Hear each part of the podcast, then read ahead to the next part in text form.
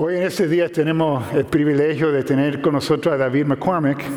Ah, David McCormick es de Canadá originalmente y yo no sé por qué siempre traigo personas güeros que hablan mejor español que yo, pero David a los 18 años se fue para Guatemala. ¿Cuántos guatemaltecos tenemos aquí?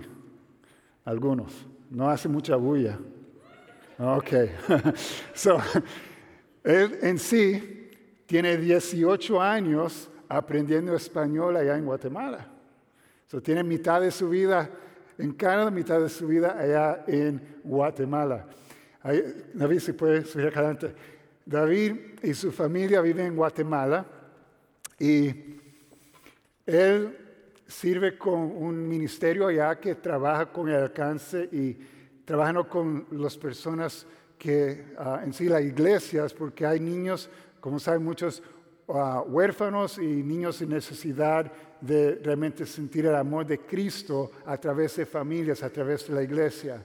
Entonces, ah, en el tiempo que he conocido a, David, yo he visto realmente un corazón para, para esos niños. Él en sí tiene tres hijos biológicos y tiene un hijo, ¿es hijo o hija? Hijo. Que es como dice, hijo de amor, ¿verdad? Que él escogió adoptarlo a su familia, ¿verdad? Entonces, yo estoy muy contento que él esté con nosotros acá y como van a ver su español es mucho mejor que el mío, pero quiero orar por ti, David. Bueno, muchas gracias. Ahora. Señor, te doy gracias por la vida de David. Yo te pido, Señor, que en este día que tú lo uses, Señor, para ministrar tu palabra a nuestra congregación, a nuestra familia acá. Yo te pido, Señor, que tu unción sea sobre él y que tu espíritu toque nuestros corazones. Señor, yo te pido, Señor, que tú nos llames, Señor, a tomar esos próximos pasos sabiendo que tú estás con nosotros. Úsalo, Señor, en el nombre de Jesús. Amén. Gracias. Gracias. Bueno, ahora tengo un poco de presión, si no es bueno mi español. Algunos trajeron tomates quizá. Así será. Bueno, mi nombre es David, como decía, y sirvo como director de ACH, que es una alianza que buscamos eh, enlazar la iglesia local en el cuidado del huérfano. Em, y, voy a leer el, versículo que estamos usando, eh, que se ha estado usando. Eh, dice así, ustedes son la luz del mundo. Una ciudad situada sobre un monte no se puede ocultar ni se enciende una lámpara y se pone debajo de una vasija, sino sobre el candelero y alumbra a todos los que están en la casa. Así brille la luz de ustedes delante de los hombres, para que vean sus buenas acciones y glorifiquen a su Padre que está en los cielos. Y mientras contemplaba en este versículo pensaba, bueno, pero ¿cuál es la, la oscuridad? ¿A qué se refiere? ¿Qué estamos hablando? Y nosotros, lamentablemente, y, COVID pues nos ha aislado un poco más, tal vez estamos muy lejos de la oscuridad y no entendemos qué es. Así que yo quisiera hacer un pequeño ejercicio con todos ustedes, si están de acuerdo. Eh, que vamos a hacer algo para que podamos conocer un poco más de la realidad. ¿Están de acuerdo? Y los que están viendo desde sus casas también. Los voy a invitar a que cierren sus ojos y sigan esta narrativa. Quiero que se imaginen que tú eres un niño, una niña, y estás sentado en tu casa en donde has escuchado gritos ya por mucho tiempo, a un punto que ya te acostumbraste a ellos y sabes cómo entumecer tus emociones para no sentir el dolor tan fuerte. Sabes que en qué momento ponerte audífonos para no escuchar el caos de tu hogar, pero por lo menos están juntos agarras tu juguete favorito con tu colcha favorita y te sientas sobre tu cama. Ese lugar que te consuela cuando, cuando todo tu mundo se derriba. Sientes el olor a frijoles cocidos y del humo a tabaco que ya forma parte de tu casa. Cuando de repente escuchas que alguien toca la puerta. Ahora los gritos son diferentes. Sientes la confusión cuando ves que llevan a tu mamá, la única persona que te ha hecho tanto daño, pero también la persona que más amas en este mundo. Ella te necesita y tú también la necesitas a ella. Pero a ti no te preguntan nada. Solo te levantan de tu cama, dejando la colcha y el juguete atrás. Te suben a un carro con un olor extraño al limpio y nuevo y te llevan con personas totalmente desconocidas. Lo que más amas en tu vida fue lo primero que te quitaron. estás solo, en la oscuridad. No sabes qué va a pasar. Estás completamente solo. Pueden abrir sus ojos conmigo. En el estado de Illinois, en donde nosotros estamos, hay más de 20 mil niños, niñas y adolescentes en el programa de foster care, que lo voy a decir acogimiento temporal, como lo decimos en, Latinoamérica. Em, y de esos 20 mil, un poco más, un 20% son latinos. Y de los casi 9 mil familias que hacen acogimiento temporal, hacen foster care, solo el 4% son latinos. Vemos que hay una necesidad tan grande que día tras día hay niños que no lo están imaginando si están viviendo lo que ustedes acaban de sentir e imaginar. Que están siendo separados de sus familias y claro, con mucha razón, están viviendo situaciones terribles y necesitan, pero no elimina el dolor profundo que experimentan estos niños. Cuando yo pienso y veo el corazón de Jesús en las escrituras, y, veo cómo priorizaba a los niños y veo que tienen que sufrir caos y confusión, yo digo muy dentro de mí, esa es oscuridad. Y no está tan lejos como creemos. Si no entendemos la oscuridad, no vamos a poder afectarla como vemos como la luz. Porque la oscuridad crece en la ambigüedad. No sabemos qué es, ni sabemos cómo empezar. Mejor no hago nada. Y así hemos estado los cristianos por mucho tiempo en nuestra ignorancia, no haciendo nada. Quisiera compartirles eh, algo que eh, me, gusta mucho, no mucho pues, pero eh, me confronta, por eso no me, me, gusta mucho, me choca un poco, pero es algo que dice Charles Spurgeon y se lo pueden leer aquí conmigo en pantalla. Dice lo siguiente, digo yo, la Biblia no es la luz del mundo, es la luz de la iglesia. Pero el mundo no lee la Biblia, el mundo lee cristianos. Ustedes son la luz del mundo. Amén. Vamos a seguir un poco más. Pero me choca porque ciertamente yo no puedo convencer a alguien más que crea lo que yo creo. Más bien la forma que Jesús nos dejó era vivir una vida diferente y de esa forma predicar un mensaje que da gloria a nuestro Padre. Es importante que conozcamos la oscuridad un poquito ustedes. Y por eso hice este ejercicio para que lo pudiéramos hacer un poco más. Eh, me llama la atención en, este discurso que da Jesús. Eh, que leí al principio, él está hablando de gente que ya, ya conoce, muchos son judíos quizá, ya conocen la escritura em, y ellos saben Biblia, ellos sabían el Antiguo Testamento, entonces cuando él menciona luz del mundo, rápidamente creo yo, ¿verdad? No soy teólogo, pero ellos seguramente asociaban la creación, ¿verdad? Donde eh, dio la luz, ¿verdad? Donde creó la luz, pero hay otro pasaje que creo que que también les hubiera venido a la mente. Y, e Isaías da como una introducción a lo que Jesús iba a hablar años después. Porque yo podría pararme aquí a hablar de una buena causa, ustedes, y causas buenas hay miles, pero no podemos usar un filtro de las causas que remueven nuestras emociones. El filtro que tenemos que usar es siempre que aterrice en lo que la palabra de Dios nos dice. No podemos confiar en que, bueno, sentí esto, sentí lo otro, porque nuestras emociones también nos engañan. Y para mí sería tan fácil poner un video, decir cosas que referente a los niños remueven nuestras emociones. Pero si no está en la Biblia, no estamos realmente llegando a lo que Dios quiere que hagamos. Así que em, quisiera leerles este pasaje y dice lo siguiente en Isaías 58. No es este el ayuno que yo escogí Perdón que es... Ah, sí, pero es mucha letra, pero lo voy a leer.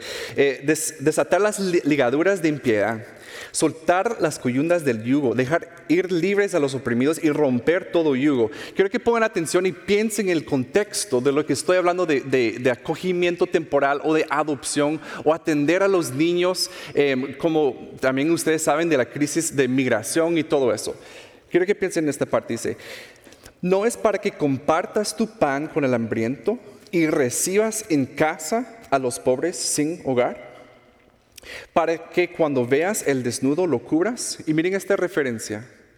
Y no te escondas de tu semejante, entonces tu luz despuntará como la aurora Fue mucho tiempo antes de que Jesús diera este mensaje, pero como toda la Biblia lleva una línea coherente del plan de Dios para su pueblo, vemos aquí que el ayuno que él aceptaba era hacer este tipo de cosas, lo que Jesús vino a, hacer referencia y iluminar aún más. Sigue diciendo, sigue diciendo, perdón, y tu recuperación brotará con rapidez.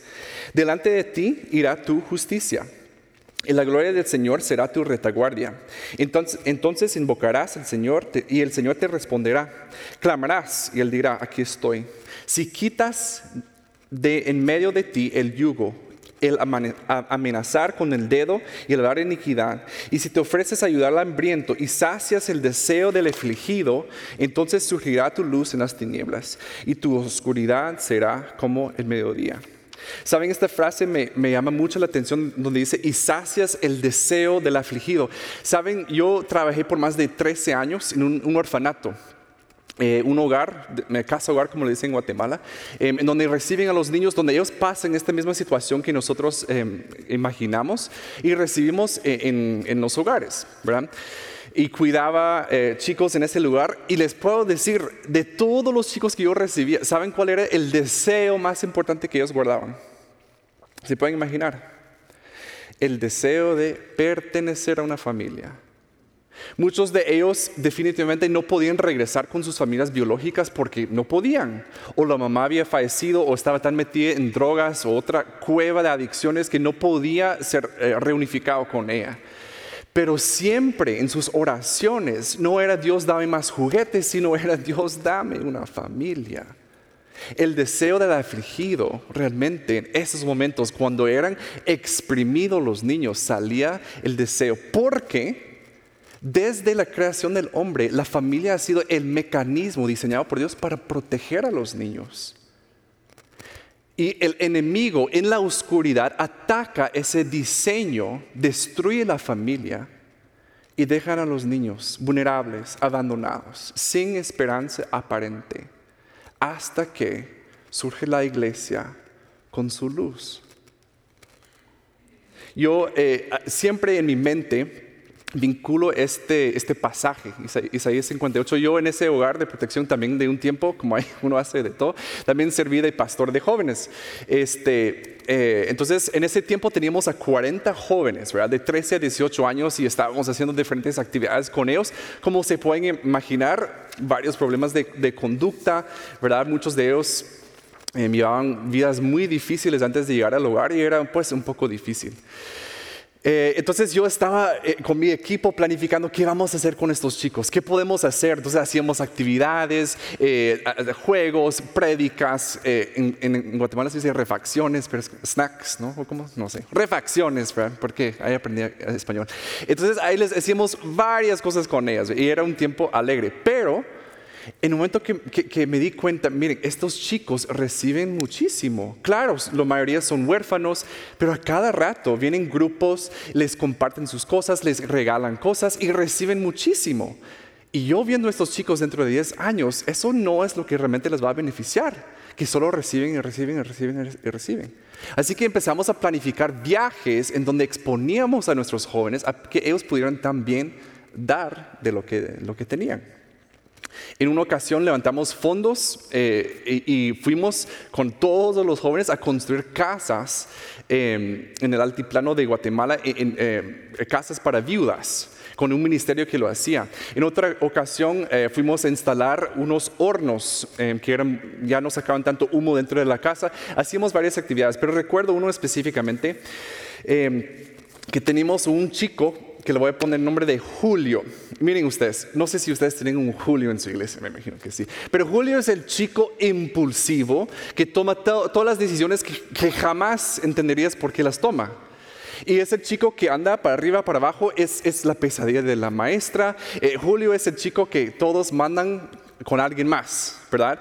Y este chico pues vivía en mi casa y también formaba parte de este grupo. Yo recuerdo varias veces que él se metía en problemas que ya no podía manejar yo, entonces iba con las autoridades y, tenía serios problemas y estaba castigado una vez o varias veces. Recuerdo, subía, me sentaba en, la parte de abajo de su litera donde él estaba sentado y me reía y decía, Julio, o sea, ¿qué te pasaba por la mente? ¿Qué te, o sea, ¿qué, qué hay ahí? esas decisiones. Y él razonaba, se reía así, pero en el momento tomaba las peores decisiones. Eso era mi Julio. Entonces, cuando estaba planificando estos viajes, me preguntaron, David, ¿estás seguro? O sea, todos esos jóvenes que vas a poder controlar y crees que realmente van a poder aportar, van a poder servir, van a poder hacer algo. Válida la pregunta, creo yo. Pero en uno de esos viajes fuimos a un basurero eh, cerca de una ciudad que se llama Chimaltenango, eh, cerca de Guatemala. Eh, y, vamos a todos los chicos en los microbuses, eh, planificamos actividades, varias chicas compartieron su testimonio, eh, compramos un pastel, porque toda la gente, había más de 100 personas que trabajaban en el relleno sanitario, el basurero, no vivían ahí porque no se les permitía, pero trabajaban ahí, obviamente sacando basura y le vendían. Gente, obviamente, de extrema pobreza. Entonces llevamos a los chicos, hacíamos la actividad y ya estábamos al punto de terminar y volteo a ver y veo a Julio y adivinen, adivinen qué. Estaba caminando descalzo. Claro, entre los escombros, la ceniza, humo, fuego, todo lo que se puede imaginar en un basurero. Y este mi chico Julio iba caminando descalzo. Así fresh. Y yo le digo, Julio, ¿Qué te pasa por la mente? Estamos en un basurero y andas descalzo. O sea, ¿dónde están tus zapatos? Y me dice, David, es que estaba hablando con un señor y, él, yo veía sus zapatos y él, él no tiene otros y no tiene para comprar porque todo lo que él vende eh, lo pone para la educación de sus hijos. Así que, de verdad, yo no sabía qué hacer, así que quité mis propios zapatos y se los di. Y yo, oh. Obviamente le tuve que, ya íbamos terminando, le digo, bueno, está bien, pero no vayas caminando, por favor. Anda, sentate en la van y nos esperas em, para que terminemos y luego nos vamos, ¿verdad? pero me impresionó la actitud de él, ¿verdad? Esa misma impulsividad que lo metía en grandes problemas, también era una bomba en el servicio, porque él estaba dispuesto a hacer algo que yo no, yo no hice. Yo vi la misma necesidad y acaso me quité los zapatos. Pero él, reconociendo su propia debilidad, lo hizo. Bueno, él se fue a sentarse en la van cuando yo estaba con otros adultos hablando, ¿verdad? De cosas de adultos, eh, ¿verdad? De cómo íbamos a hacer los detalles y qué más. Y veo que se nos acerca una señora. Eh, estábamos a la par de la van, pero ella pasó de largo y fue a hablar a Julio en la van. Él tenía la ventana abierta, ¿verdad? Y ella, una señora ya grande, sucia, o sea, de mucha eh, escasez, pobreza, fue y le empezó a hablar a Julio en la van. Y le decía, ¿qué está pasando aquí? Así que me acerqué un poco y él estaba pidiendo a Julio que orara por ella. Y solo, y nunca se me va a quitar la imagen que Julio se levanta de su silla, sale por la ventana, la abraza a esta señora y escuchaba que le decía, no hay nada que tú no has hecho para que Dios no te ame. Tú eres amada por Dios. Y la. Y la señora lloraba, lloraba y lloraba. Este mismo Julio, que era la pesadilla de sus maestras, era la respuesta de unas oraciones de, unas, de otras personas. Y yo me preguntaba, y aún pensando en esta historia me preguntaba, ¿por qué esta señora no, no nos preguntó a nosotros? Yo soy mucho más espiritual, ¿verdad? Yo ya llevo años en esto, misionero, disculpa. O sea, ¿verdad? Yo, pero ella pasó de largo, no le impresionó mi currículum, más bien fue con el chico que daba todo lo que él tenía. El mismo proceso, lo que habla Isaías 58 y este, eh, este, esta parte donde dice, y tu recuperación brotará con rapidez. Yo evaluando ese tiempo en la vida de Julio, ustedes, no puedo identificar otra etapa de más crecimiento espiritual, emocional, social, académica en su vida que cuando él estaba sirviendo a los demás. Porque Dios no está esperando a ninguno de nosotros a terminar su proceso de santificación. Es decir, no está esperando que nosotros lleguemos a un punto para poder ser luz. Sino nos convertimos en la luz cuando en medio de nuestro quebranto En medio de nuestra debilidad, actuamos, servimos, hacemos. Esa es la forma que Jesús decidió brillar por medio de nosotros. Julio era un chico con muchísimos problemas, pero él aprendió algo que yo todavía estoy aprendiendo que él sí podía dar desde su quebranto, que no tenía que maquillar o poner otro tipo de fachada para que aparentar que todo está bien y de ahí desde un punto de altivez servir, no, sino humillarse, caminar descalzo en un basurero y abrazar a una señora que apesta y dar el mismo mensaje que él necesitaba entender, el mismo mensaje que él necesitaba escuchar, que Dios te ama a pesar de todo lo que has hecho. Así que en esta iglesia, eh, cuando hacían referencia a las excusas que ponemos, no sé ustedes, pero muchísimas veces, yo cuando pienso en las cosas que Dios quizá me está llamando a hacer o las necesidades en mi comunidad, pienso, ay, pero tal vez cuando llegue como esta estabilidad o cuando llegue este punto socioeconómico o cuando puedo dar más o cuando no sé qué, cuando no, no. Y quizá Dios conoce tu situación y quizá Él conoce que tú no puedes dar como quisieras en, en este momento, sin embargo, te sigue pidiendo que seas luz. Él te ha posicionado en el lugar de donde tú estás para brillar. Si tú eres adolescente, estás hecho para brillar. Si estás en medio de un problema fuerte, estás hecho para servir. Nuestra adopción en Cristo transforma nuestra identidad y ahora tenemos que reorientar nuestros impulsos a que no sea tan egocéntrico, sino sea para servir a los demás. Pero la forma en que Dios está santificando, haciendo más santo su pueblo, es por medio del mismo servicio al que nos llama a ser.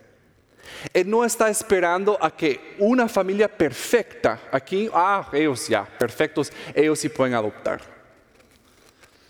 Eh, perdón, si eso pasara, o sea, nadie adoptaría nunca. Porque este lado de la eternidad nunca vamos a llegar a eso. Tal vez Dios te está llamando a hacer algo a pesar de tu situación socioeconómica. A pesar del quebranto que vives día a día, a pesar de tu enfermedad, a pesar de las cosas que tú estás viviendo, tal vez la forma que Dios quiere brillar por medio de ti es cuando tú te sales de tu zona de confort haces algo difícil que te cuesta y brillas a pesar de tus circunstancias. Eh, este chico, o sea, me sigue dando vueltas. Este chico, porque yo veo, como decía, que realmente Dios hizo tanto en ese tiempo por medio de él y en su vida cuando él servía a los demás. Yo aprendí ese día que yo no quiero ser el adulto, ¿verdad? Con, etiquetas y con, con no sé, posgrados y no sé qué, el adulto que nadie quiere acercarse a ellos. Porque si hay una cosa que tenía Jesús es que la gente quería estar con Él, lo buscaban, evitaban a los muy religiosos para ir con Jesús. Y quiero brillar así, quiero brillar así. Así que les pregunto a ustedes, a cada uno de ustedes, en el lugar donde tú, eh, tú estás, ¿cómo estás brillando? ¿Cómo estás afectando esta situación?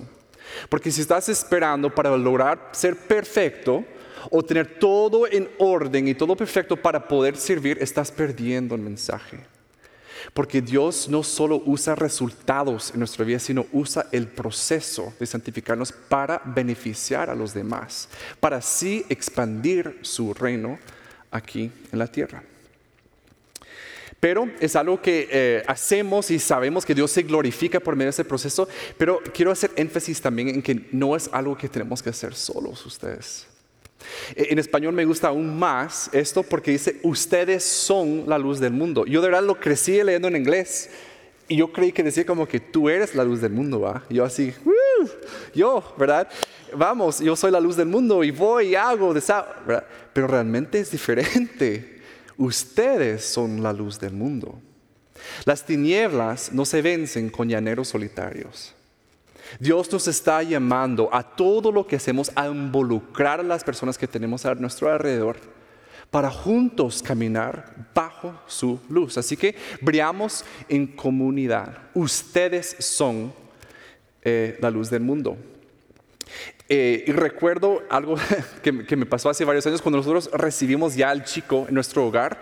Eh, miren, hay pocas cosas, digo yo, que te afinan también o, te santifica tan pronto como es tener un chico que ha vivido trauma viviendo en tu casa. Y tú lo tienes que amar de, un, de una forma eh, sacrificial, perdón, eso, de sacrificio. Ustedes me comprenden. Eh, eh, como tener un chico que ha sufrido cosas muy difíciles y tiene una conducta tan diferente porque su mismo desarrollo no le permitió desarrollar todo lo que necesitaba para, para tener control. Así que pierden el control. Eh, entonces en nuestro hogar, este, una noche que estábamos discutiendo con nuestro joven, porque es joven, eh, y él era, miren, otro tipo, otra clase, ¿verdad? Pero eran esos chicos que yo podía decir, miren, este es vidrio. No, no es vidrio, es poli, no sé qué. O sea, te decía todo lo contrario a lo que tú decías. No sé si tienen un chico así, ¿verdad? Dice, oh, eh, el cielo es azul. No, es, es, un, es, un, es un gris, no sé qué. O sea, te contradecía todo. Y así era este, este mismo muchacho. Así que una noche me estaba, estábamos discutiendo sobre algo y también él sabía cómo apachar mis botones para enfurecerme. ¿Cómo hacen eso los hijos, verdad? O sea, sabía qué hacer para detonarme y me estaba detonando toda esa noche. Así que yo, muy buen cristiano, director de una asociación, no sé cuánto, o sea, le insulté, pero de una forma tan cristiana ustedes. Fue una indirecta, pero tan directa, vestido de sarcasmo, pero muy hiriente. Y yo sabía lo que estaba diciendo. Ese dardo iba bien pensado. Y se ofendió. Y se fue. Yo tengo un grupo de WhatsApp con otros padres adoptivos donde tratamos de rendir cuentas sobre ese tipo de cosas y les escribe, miren ustedes, este hoy sí me sacó de onda. Hoy sí, pero estaba tan furioso y me dijo tal y me dijo esto y yo ponía en el chat, ¿verdad? Así que le dije algo un poco feo, pero se fue y estoy enojado. Y tal vez yo, David, hubiera esperado como, ay, qué difícil, David, o sea, qué duro, no, lo que estás viviendo, pobrecito, que no sé Yo así quería compasión. Pero una mi amiga me puso esto, ve y le pides perdón por lo que tú dijiste. ¿Qué? O sea, no, no, no, no, no leíste todo el sermón que, o sea, lo que yo escribí de arriba, cómo me estaba insultando, cómo me estaba detonando, y yo solo dije una cosa que claro que fue muy grosero, pero no comparado con todo lo que él me dijo. Pero le hice caso. Uy, no quería, pero me levanté de la cama, fui a su habitación, toqué la puerta, la abrí y dije, te quiero pedir perdón por lo que yo dije de último eso no estuvo bien. Y cerré la puerta y me fui. Porque muchas veces como papás, ¿cómo pedimos perdón a ustedes? Yo te dije eso, pero si no me hubieras dicho esto, esto, esto, esto, esto, perdón, pero la próxima tampoco me hables así, ¿verdad? Lo siento, pero no me puedes faltar el respeto nunca. Yo creo que tenemos que aprender sobre eso también ustedes como padres, que cuando pedimos perdón no lo podemos agregar más cosas. Pedir perdón es pedir perdón. Y yo, de verdad, yo, yo me quería justificar, claro. ¿Y sabe qué hubiera pasado si lo hubiera hecho? Otra discusión, otras palabras, otra agresión, otra falta. Y requirió tanto, o sea, de mí que yo tuve que humillarme. ¿A quién le gusta humillarse? Nadie. O sea, todos odiamos ese proceso de humillarnos. Pero les cuento esto porque jamás lo hubiera hecho si esta mi amiga no me hubiera dicho. Así que tengamos personas en nuestras vidas, claro, que nos apoyan, que oran por nosotros, que nos animan, pero también ustedes, si nos vamos a involucrar con personas con necesidad, vamos a también necesitar personas que nos jalan las orejas y que nos digan, momento, quizá te provocó pero tu agresión no es válida. Eso es pecado. Necesitamos abrir nuestras vidas a un punto incómodo en donde los demás, personas de confianza que tenemos en nuestra comunidad, pueden ver y les damos permiso para decir las cosas difíciles que jamás quisiéramos escuchar. Porque yo lo que quería en este momento era, ay David, y era, pa, una cachetada. Pero hoy le doy gracias a Dios porque pude pertenecer a esa comunidad que no estaba tan interesada en que yo me sintiera bien, más bien en mi crecimiento. porque estamos en un proceso de santificación. Dios no se equivoca y Él tal vez te está llamando a acercarse a la niñez vulnerable y ¿saben por qué? Claro, Él quiere ayudar a los niños. Tal vez les está llamando, inquietando para que adopten y saben que Él sí quiere niños más niños adoptados, pero también quiere un pueblo más puro. También quiere un pueblo que se parece más a Jesús. El proceso que nosotros tenemos que hacer implica el sufrimiento. Implica, pasar por esos callejones donde nunca elegiríamos eh, caminar. De eso se trata brillar en la oscuridad. Así que quisiera em, animarles que, que eso sí es un proceso de santificación, pero también no es algo que tienen que hacer solo. Aquí hay una frase que me gusta mucho, todos pueden y deben hacer algo. No todo cristiano, y de verdad, por favor, no me van a malentender. Yo no quisiera que cada familia aquí adoptara o acogiera un niño. Sería un desastre. ¿Sí? De acuerdo. No es lo que estoy diciendo, pero estoy 100% seguro que más de una familia aquí sí lo, la necesita hacer. Y tal vez hoy lo que ellos pondrían en esa tarjeta, ¿por qué no lo hago? Porque estoy solo. Y ahí es donde entramos todos los demás para rodear esa familia.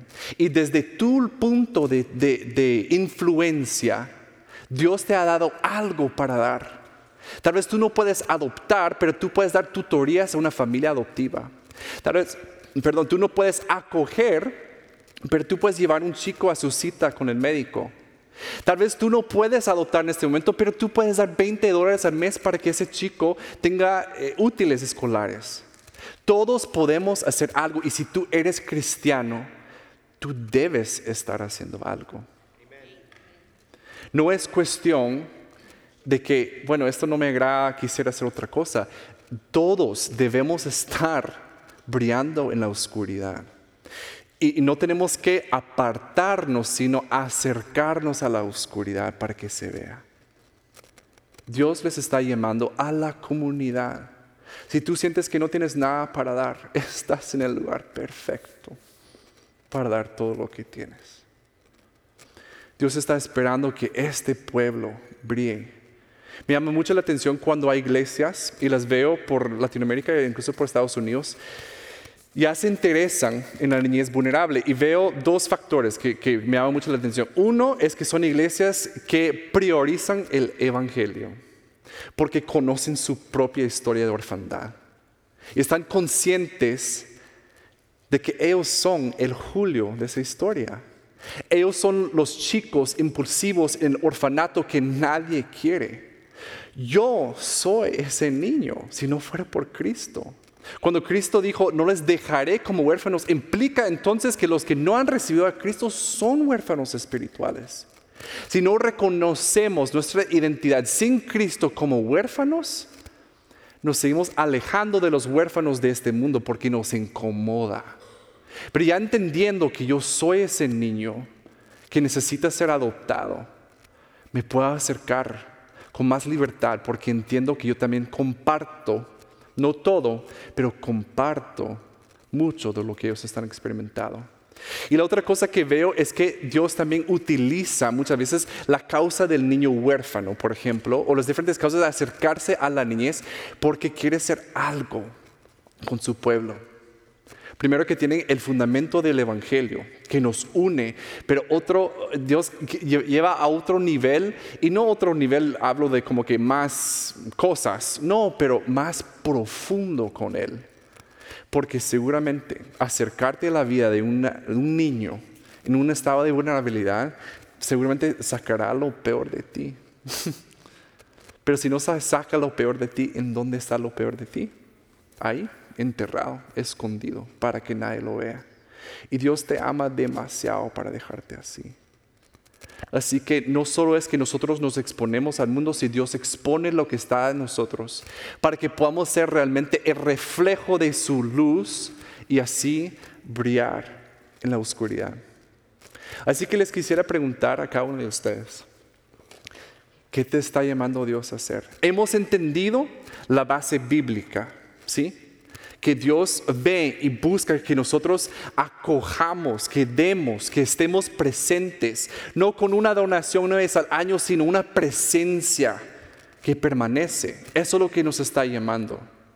Pero a ti, desde tu punto, en, en medio de los problemas que tú tienes hoy, ¿qué es lo que tienes que hacer? Tienes dos opciones. Puedes elegir este camino estrecho de purificarte, de santificarte o pues, no, no gracias. Yo prefiero aislarme y como dice el versículo que usamos al principio, se me olvida la palabra, este, mi lámpara debajo de una vasija, mejor. Aquí estoy bien. ¿Sigue siendo lámpara? Sí. ¿De qué sirve? Nada. Pero es más cómodo. Tal vez Dios está, está llamándote a exponerte porque quiere purificarte, quiere santificarte, quiere que tú seas más como Jesús. Eso es lo que Él más quiere. Pero también quiere impactar este mundo. Ese es su plan y no hay plan B en el reino de Dios. Dios no está como, bueno, si estos, estas iglesias no se apuntan, voy a mandar un ejército de ángeles a que cuiden de esos chicos. No hay un plan B ustedes. Los números que yo dije al principio siguen siendo los mismos. ¿Y dónde estamos nosotros como iglesia? ¿Qué estamos haciendo? ¿Todos deben adoptar? No, pero todos pueden y deben hacer algo. Así que vamos a tomar unos, minutos eh, porque ya está pasando ustedes, ya tenemos un ejemplo increíble que puede conversar un poco con ellos y vamos a ver un video en donde se habla un poco más de esto, de una idea real. Ya estamos quitando varias excusas de lo que, pueden poner eh, y la siguiente excusa que vamos a quitar es no sé por dónde empezar. Pero les animaría a tomar un paso ustedes, un paso. Y como esto es llamado de comunidad, tal vez el siguiente paso es solo hablar con alguien, compartir, hoy sentí esto. así que vamos a ver este video juntos.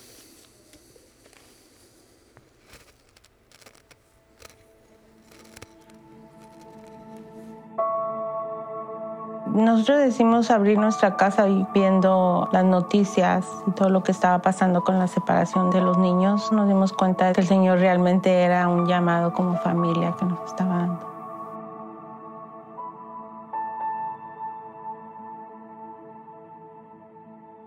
Pues una de las cosas que nos conmovió a nosotros como familia hacer esto es que ah, un día viendo las noticias de cómo las familias estaban haciendo separadas. Y yo lo primero que pensé es, like, esos niños están creciendo sin sus papás. Y por eso nosotros decidimos abrir nuestras casas a estos niños. No ha sido fácil, ha sido difícil, definitivamente ha tenido sus subidas, sus bajadas. Ha sido de gran bendición poder ver cómo el Señor ha puesto todo en su lugar ah, y confirmando que esto es lo que Él quiere que nosotros hagamos. Pues yo pienso que el rol de la iglesia debe ser cuidar a estos niños, pero más que nada en enseñar el amor que Dios ha tenido para nosotros. El rol mío como cristiano es como enseñarle cómo un papá debe de ser, así como Dios es un padre para mí.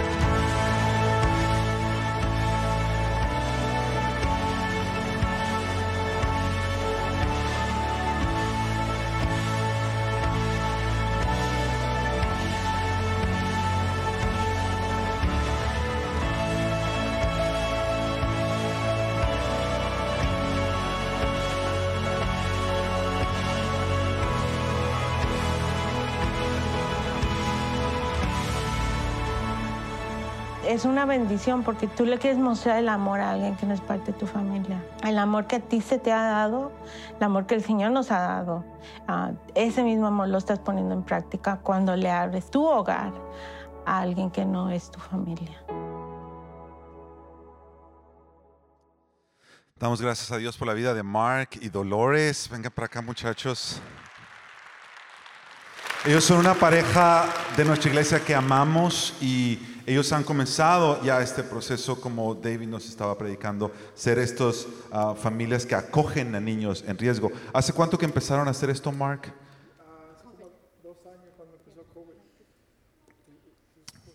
dos años. ¿Y cuántos niños han tenido en medio de todo este tiempo? hemos tenido dos hostings y un Raspberry. El rasper es cuando le ayudamos a otra familia am, que acoja a los niños y si se van de vacaciones nosotros los, los cuidamos. O sea, hay maneras en las que alguien puede Yes. tener un niños por un tiempo largo y hay maneras en las que tú puedes ayudar a otras familias. Sí, eso es correcto. Y ustedes entonces van a estar al final de este servicio en el atrio para si hay familias, parejas que quieren conversar más, más con ustedes. Ustedes van a estar al final en la parte de atrás, ¿correcto? Correcto. Y- David también va a estar al final en el- la parte del atrio.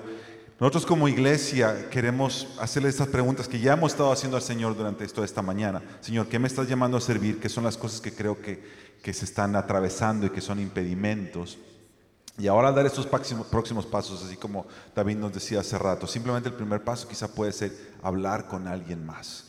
Y yo quisiera pedirle a David que él orara, eh, que diéramos gracias por pa- parejas como Mark y Dolores, pero que oraras, David, por favor, por nosotros como iglesia, porque queremos eh, que el Señor nos enseñe a ser una iglesia así, acogedora para niños que están pasando situaciones vulnerables. Bueno, gracias. Vamos a, vamos a orar. Dios, eh, venimos delante de tu trono entendiendo que el acceso que tenemos en este momento es por Jesús y estamos tan agradecidos, tan agradecidos, Padre, por lo que tú permitiste.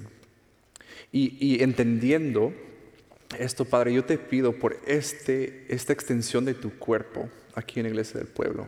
Gracias por el liderazgo que tienen que estar en constante búsqueda de complacerte, de expandir tu reino, de entender el Evangelio y vivirlo, Padre. Y te pido que tú des las oportunidades necesarias para que esta, esta iglesia se pueda levantar más y más en- en la causa de la niñez vulnerable, Padre.